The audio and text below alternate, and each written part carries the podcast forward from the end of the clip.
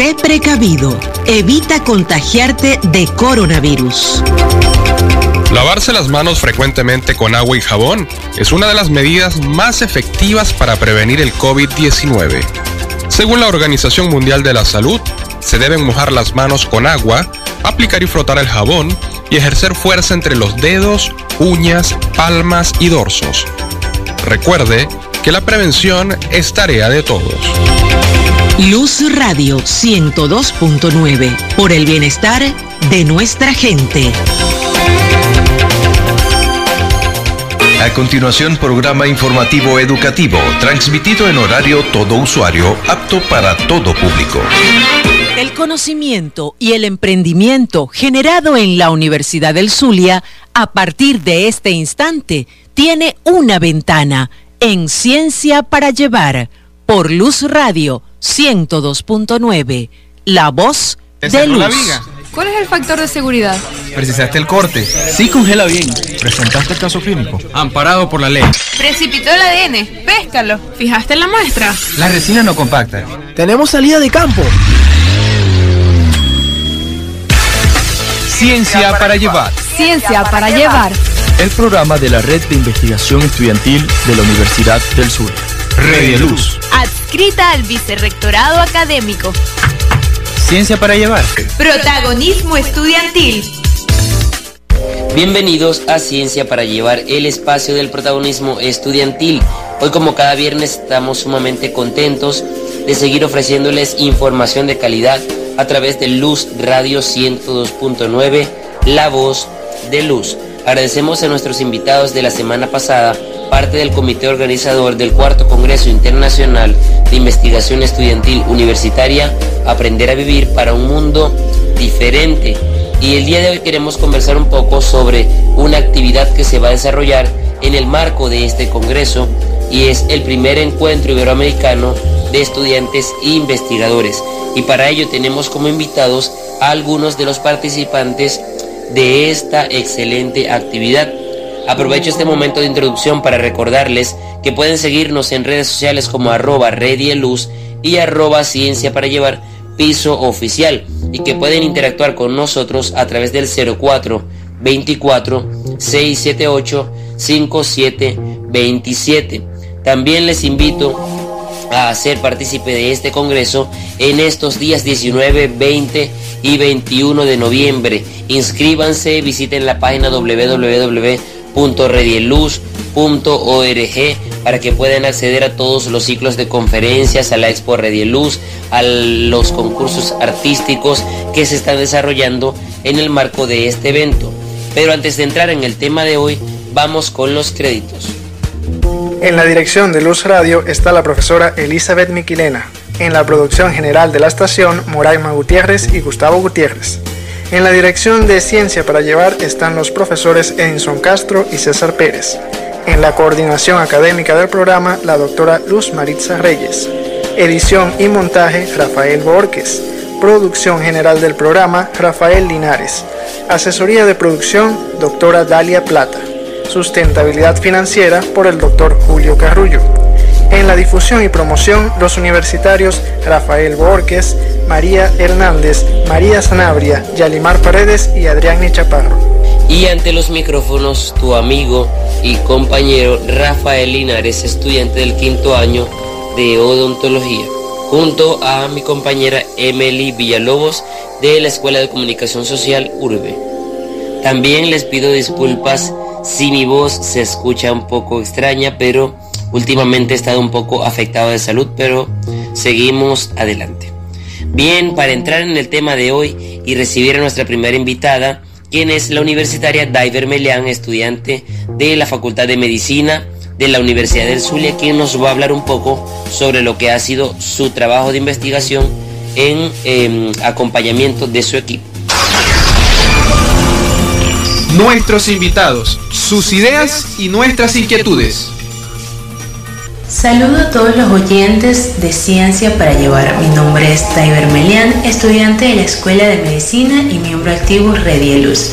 quien en esta oportunidad estará representando a nuestra facultad en el primer encuentro iberoamericano de estudiantes investigadores, que se llevará a cabo en el cuarto Congreso Estudiantil Aprender a Vivir para un Mundo Diferente, donde junto a miembros de diferentes grupos de investigación que hacen vida en nuestra facultad, como lo es la Comunidad Estudiantil para la Difusión e Investigación de la Anatomía Humana Seria, la Sociedad Estudiantil para el Fomento de Investigación Endocrino-Metabólica CEFIEN, la Comunidad Estudiantil de Investigaciones Clínicas SEI y por supuesto miembros de Red Luz, llevamos a cabo un trabajo que lleva por nombre La otra cara de la pandemia, impacto del confinamiento en el desarrollo físico, mental, educativo y cultural de la sociedad, con el fin de abordar el tema de la pandemia por COVID-19 desde otras perspectivas y así educar y concientizar a la población en general.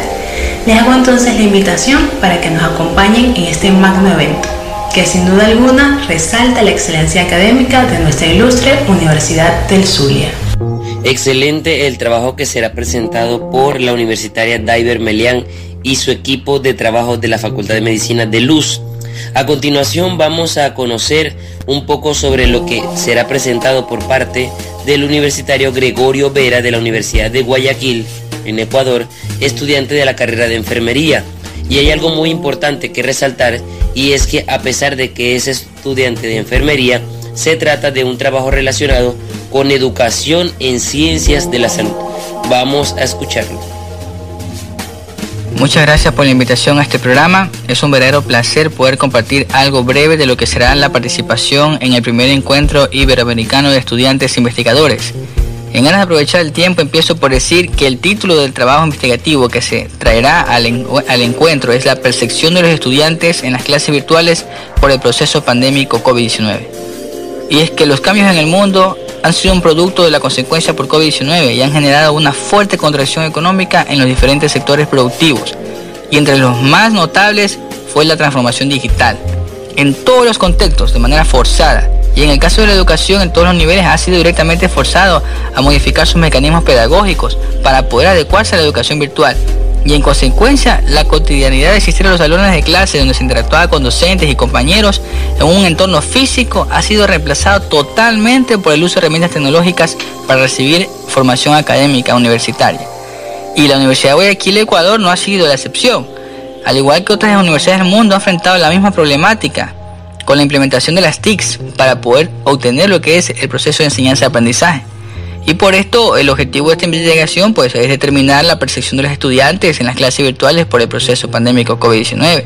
Entonces este estudio realizó un análisis cualitativo con un enfoque fenomenológico, donde se obtuvo una recolección de datos realizada por medio de una entrevista abierta, estructurada y con estudiantes que son de la carrera y elegidos a conveniencia. Entonces se procedió a una transcripción en donde es increíble cómo ver cómo la percepción de los estudiantes ha desembocado en resultados que han sido categorizados y subcategorizados también, que han arrojado códigos que permiten una, este, identificar un acercamiento y, y, realizar una aproximación teórica de lo que está aconteciendo en el proceso de enseñanza-aprendizaje. Entonces, a través de esto podemos dar una, un breve ejemplo de lo que es la, la percepción de los estudiantes sobre la modalidad virtual. Y es que se ha, categorizado por las cualidades percibidas del estudiante y docente en el proceso de enseñanza-aprendizaje, como la interacción didáctica, el compromiso académico, la asimilación de instrucción y la asimilación de aprendizaje. Y por otro lado también podemos decir que las eh, emociones negativas percibidas de la modalidad virtual también es otra categoría, en donde existen códigos de disgregación, de asimilar la teoría y la práctica entonces, las restricciones de las prácticas hospitalarias también es otra de, las, de los códigos que se presentan en estas categorías. Entonces, las categorías tecnológicas de la modalidad virtual también tienen que ver mucho con factores limitantes de accesibilidad a la plataforma, en este caso donde el estudiante realiza sus trabajos por dificultad de conectividad, la falta de accesibilidad a Internet, la falta de un interfaz interactivo y accesible. Esto dificulta al estudiante y al docente el manejo correcto de las TICs. Entonces, en esta investigación nosotros podemos sacar a relucir que aunque el modelo educativo virtual puede responder a una manera muy didáctica de enseñanza desde la perspectiva tecnológica, resulta poco eficiente en cuanto a la enseñanza de nivel superior, por el simple hecho de estar condicionado a la falta de factores que complementan el aprendizaje. En el área de la salud, donde se implementan diversos entornos prácticos como una simulación para adquisición de competencias, destrezas y valores, o sea, en un área afín, esto se necesita. Esto no puede estar eh, este, mermado por la limitante de, de poder ir a un laboratorio. Y en este sentido es indispensable que las instituciones de educación superior construyan procesos específicos a manera de un plan de acción claro que involucren con todas las medidas de bioseguridad las prácticas de los estudiantes, en este caso prácticas hospitalarias a través de la simulación en laboratorios. De esta manera se estará formando profesionales con competencias cognitivas, procedimentales y actitudinales. Muchas gracias. Así es, un trabajo bastante pertinente en este tiempo, investigar sobre cómo se ha adaptado la educación a la modalidad virtual o a las plataformas digitales, incluso cómo hemos podido adaptar nuestro cuarto Congreso Internacional a la modalidad virtual, ya que por la situación que vivimos a nivel mundial no podemos hacerlo de forma presencial. Esto obviamente tiene sus ventajas, pero también sus desventajas. En el próximo segmento vamos a seguir conversando con otros invitados al primer encuentro iberoamericano de estudiantes investigadores, pero por ahora vamos con la pregunta de la semana.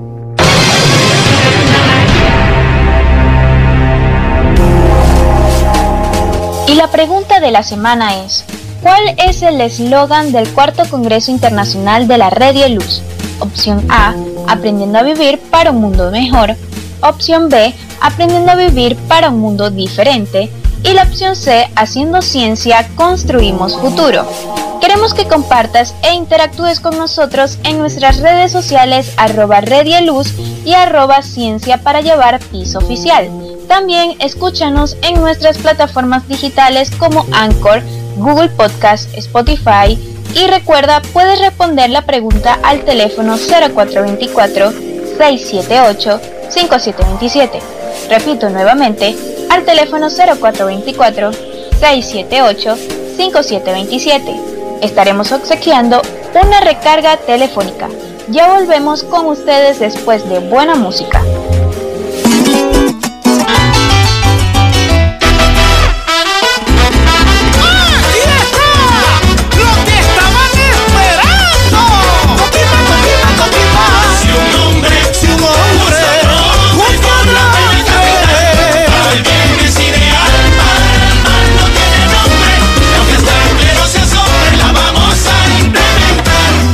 Aquel que mate a su madre,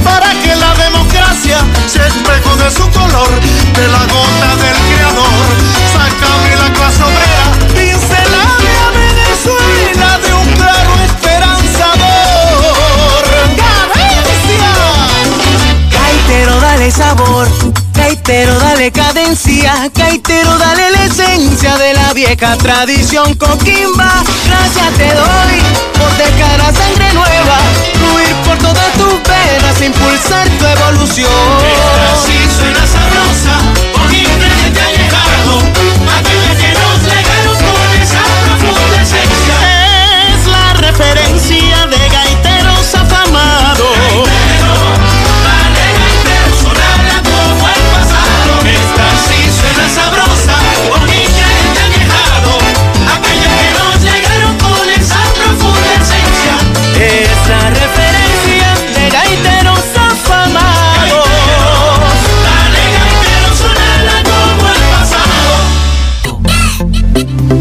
Si no lo sabías, aquí lo sabrás. Ciencia para llevar.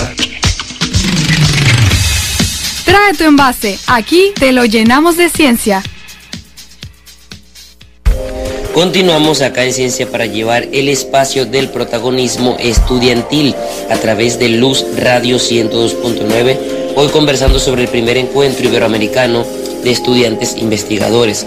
Para ampliar un poco la información les menciono que este encuentro integra estudiantes de pregrado con acompañamiento de profesores investigadores institucionalizados, constituyéndose así en un espacio de disertación, diálogo y respuesta de los estudiantes de pregrado a los cambios que demanda la sostenibilidad del planeta y el compromiso del hombre con su vida y la del otro.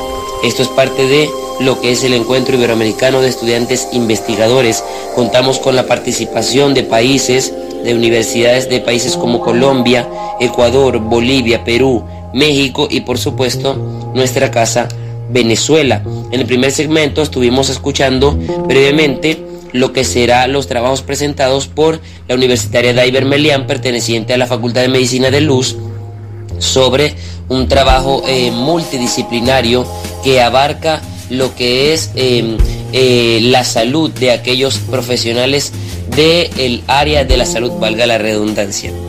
Y también eh, escuchamos al universitario Gregorio Vera, perteneciente a la carrera de enfermería de la Universidad de Guayaquil, quien nos conversaba un poco sobre un trabajo que eh, está inclinado hacia lo que es la adaptación de la educación a la modalidad virtual y cómo son necesarios estos espacios eh, presenciales para que se puedan desarrollar prácticas y habilidades en los futuros profesionales. Ahora vamos a continuar con la universitaria Melisa Bustos, quien pertenece a la Universidad Nacional Toribio Rodríguez de Mendoza en Perú, estudiante de la Ingeniería en Agronegocios, quien también va a presentarnos un trabajo bastante interesante en cuanto a esta área de la ingeniería. Les saluda Melisa del Pilar Bustos Chávez de Perú de la Universidad Nacional Toribio Rodríguez de Mendoza.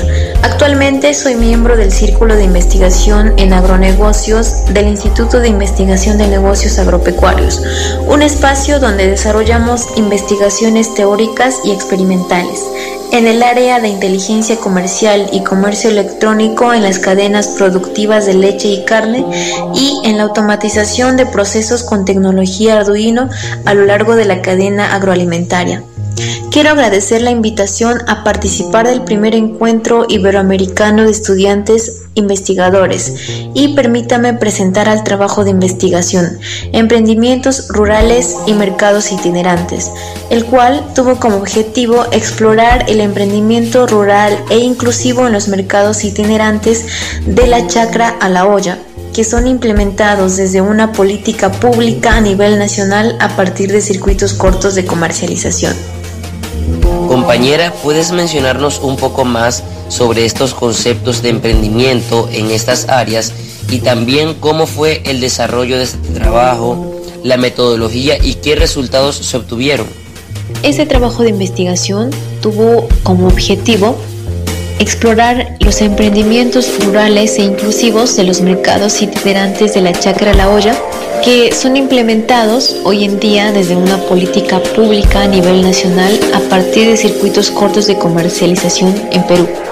Bueno, con la finalidad de mitigar algunos de los impactos que la pandemia actual está causando en los emprendimientos, y no solo en estos, sino también en los distintos gobiernos, organizaciones del sector privado y toda la sociedad civil, se están desplegando una amplia variedad de medidas, tanto financieras, laborables y sanitarias, que son orientadas directamente a la reactivación económica, con la exigencia de protocolos de bioseguridad.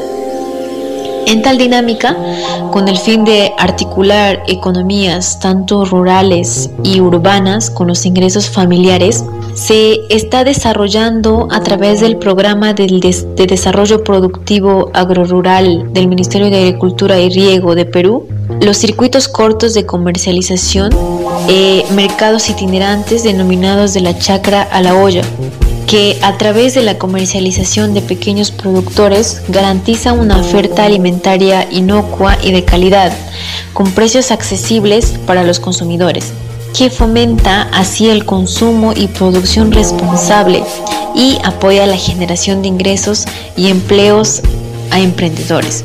El trabajo de investigación fue realizado a través del análisis de los datos que fueron obtenidos a través de una encuesta. Esta encuesta fue aplicada al total de participantes de este programa, en específico eh, que fue realizada en la región de Amazonas durante el desarrollo de su primera etapa de mercados itinerantes denominados de la chacra a la boya. Estos fueron realizados en los meses de abril, mayo y junio de este año. Durante el trabajo de investigación se encontró y se analizó los productos que fueron más demandados.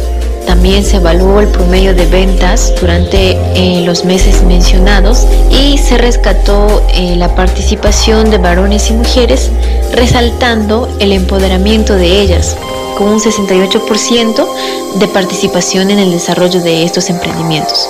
A través de esta investigación se concluye que los emprendimientos rurales son una gran herramienta que garantiza la oferta alimentaria inocua y accesible en estas épocas de crisis y confinamiento.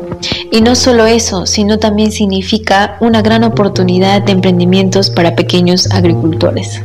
Wow, de verdad bastante interesante esta investigación sobre emprendimientos rurales bastante interesante, ¿verdad? Que es este tema. Así que este encuentro de estudiantes e investigadores promete ser todo un éxito y un evento que deje muchísimos resultados. Así que les invitamos a em, asistir el día de mañana a través de la plataforma Zoom de nuestra red de investigación estudiantil de la Universidad del Zulia. Para más información, comunícate con nosotros al 0424 678 5727 o síguenos en redes sociales como arroba redieluz o eh, visita la página www.redieluz.org. En el próximo segmento continuamos con más trabajos de investigación que van a ser presentados en este eh, encuentro de estudiantes investigadores, pero por ahora vamos con la pregunta de la semana.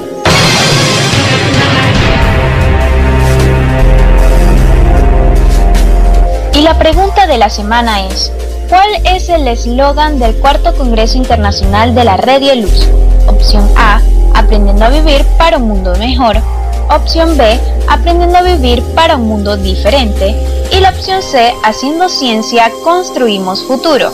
Queremos que compartas e interactúes con nosotros en nuestras redes sociales arroba Luz y arroba ciencia para llevar piso oficial. También escúchanos en nuestras plataformas digitales como Anchor, Google Podcast, Spotify y recuerda puedes responder la pregunta al teléfono 0424-678-5727. Repito nuevamente, al teléfono 0424-678-5727. Estaremos obsequiando una recarga telefónica. Ya volvemos con ustedes después de buena música.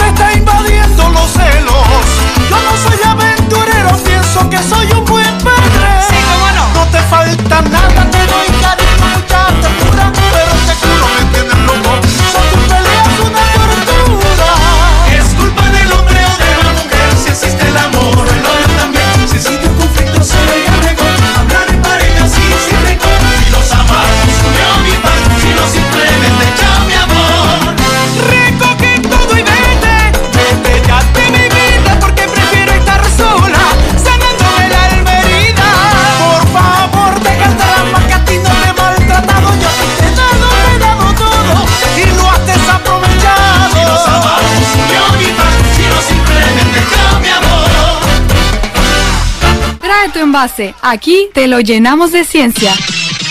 Continúa Ciencia para Llevar, el programa de la Red de Investigación Estudiantil de la Universidad del Sur. Continuamos acá en Ciencia para Llevar el espacio del protagonismo estudiantil a través de Luz Radio 102.9, La Voz de Luz. Hoy conversando sobre el primer encuentro iberoamericano de estudiantes investigadores.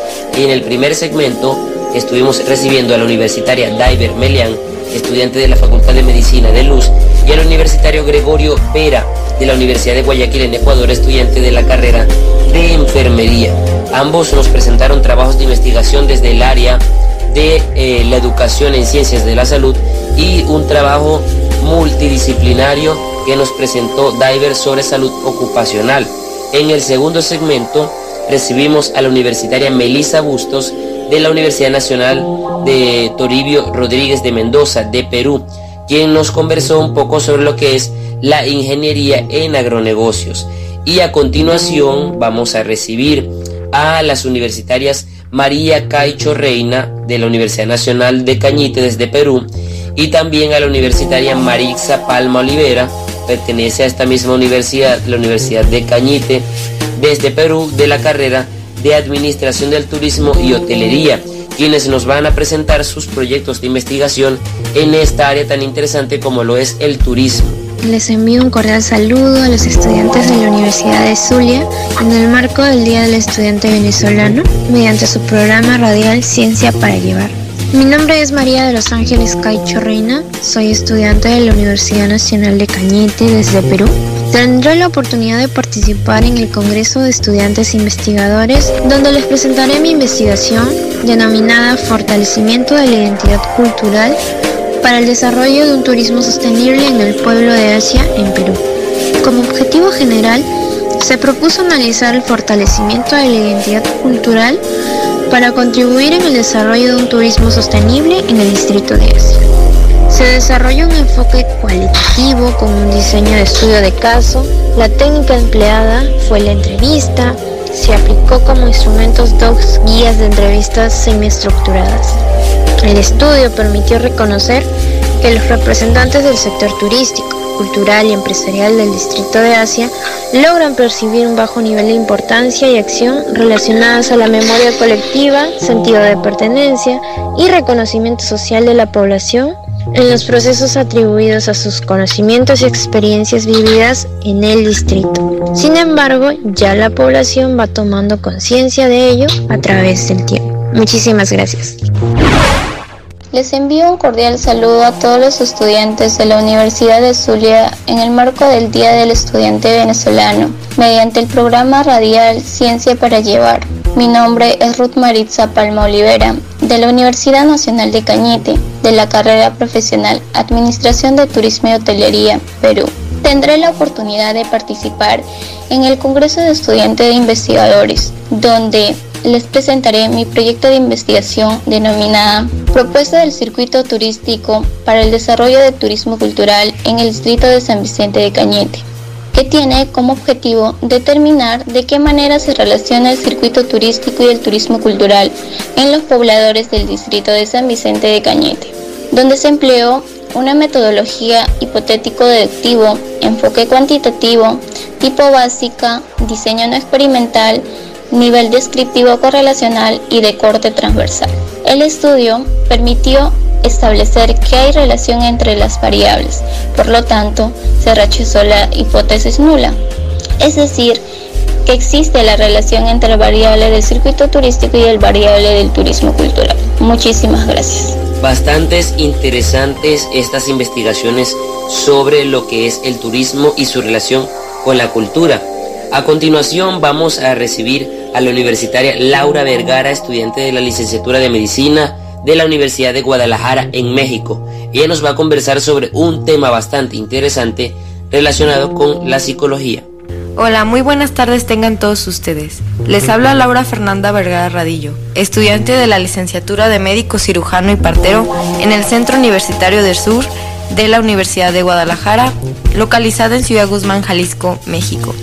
Me es un honor hablarles un poco sobre el trabajo que mis compañeros José Alberto Vallardo González, de igual manera estudiante de la licenciatura de médico cirujano y partero, Guadalupe Montserrat Ibarra Rentería, estudiante de la licenciatura en psicología, nuestra asesora la doctora Claudia Saldaña Orozco, doctora en Ciencias del Desarrollo Humano, miembro del Sistema Nacional de Investigadores y docente investigadora en el Centro Universitario del Sur de la Universidad de Guadalajara, y yo, su servidora, realizamos para este gran encuentro estudiantil iberoamericano.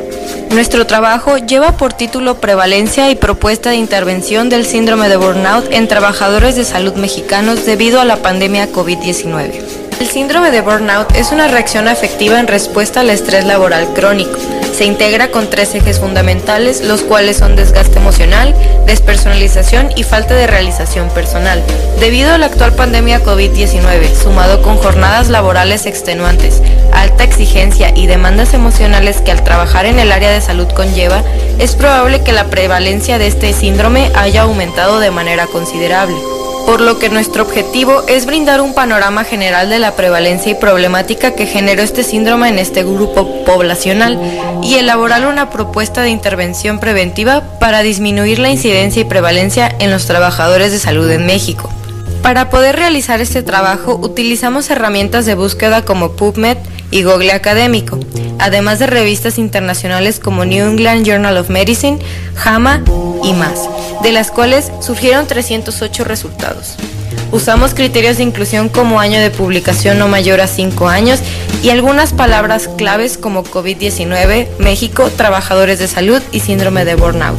Dicha búsqueda trajo como resultado que previo a la pandemia México tenía una prevalencia de síndrome de burnout que oscilaba entre 7 a 59%.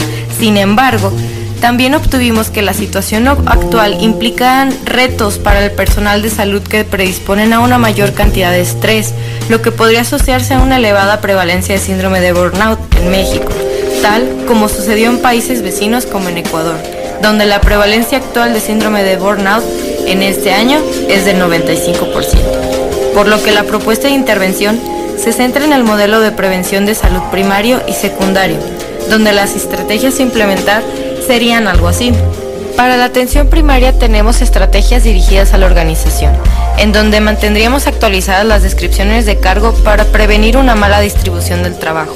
También tendríamos dirigidas al individuo, en donde identificaríamos y reconoceríamos precozmente la aparición de signos y síntomas de síndrome de burnout y, e implementaríamos actividades de bienestar laboral y fomentaríamos los estilos de vida saludables, tanto físicos como mentales. Para atención secundaria también tendríamos estrategias dirigidas a organización, en donde se formarían equipos en donde trabajen juntos y de manera regular, generando un apoyo mutuo y resolución de problemas laborales.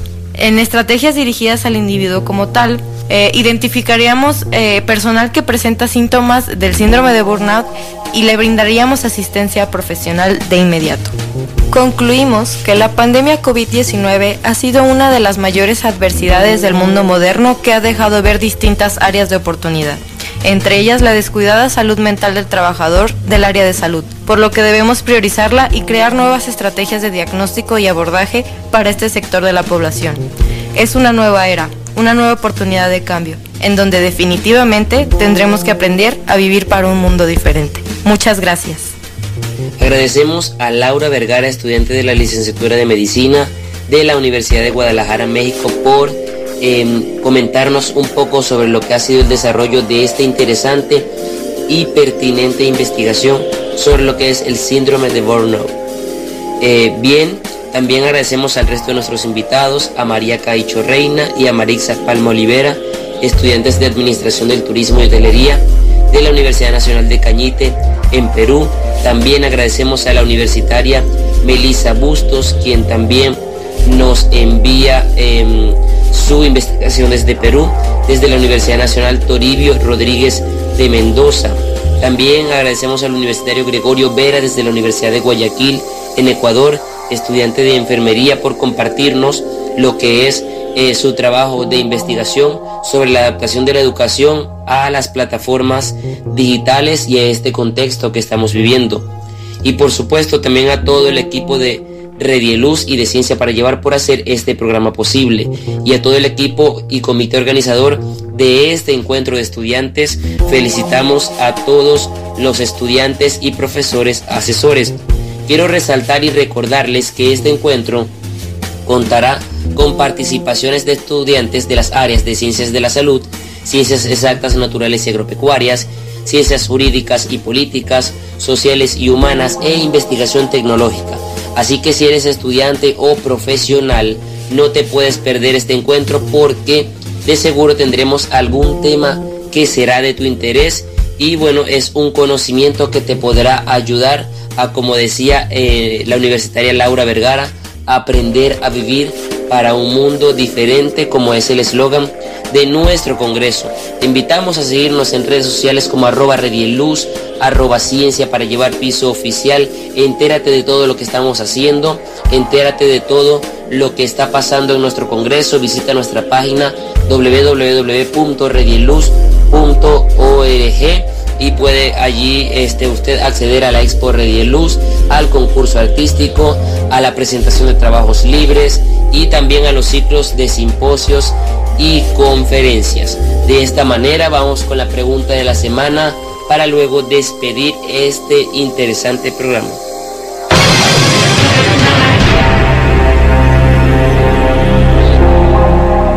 Y la pregunta de la semana es, ¿cuál es el eslogan del cuarto Congreso Internacional de la Red y Luz? La respuesta correcta es la opción B, aprendiendo a vivir para un mundo diferente, tal como lo mencionó mi compañero Rafael Linares. El equipo de Ciencia para Llevar se estará comunicando con el ganador de esta semana por la recarga telefónica. Gracias por compartir con nosotros a lo largo del programa. Recuerden interactuar en nuestras redes sociales arroba Redieluz y arroba Ciencia para Llevar piso oficial. No olvides sintonizarnos todos los viernes de 2 a 3 de la tarde a través de Luz Radio 102.9. Les deseamos una feliz tarde y un excelente fin de semana en familia. Escuchando Luz Radio 102.9 tienes acceso a la agenda informativa del día. Te enteras del conocimiento que se produce en los espacios universitarios. Te mantienes actualizado de la actividad cultural y deportiva del momento. Disfrutas de la música que mueve al mundo. Luz Radio 102.9, la voz de luz.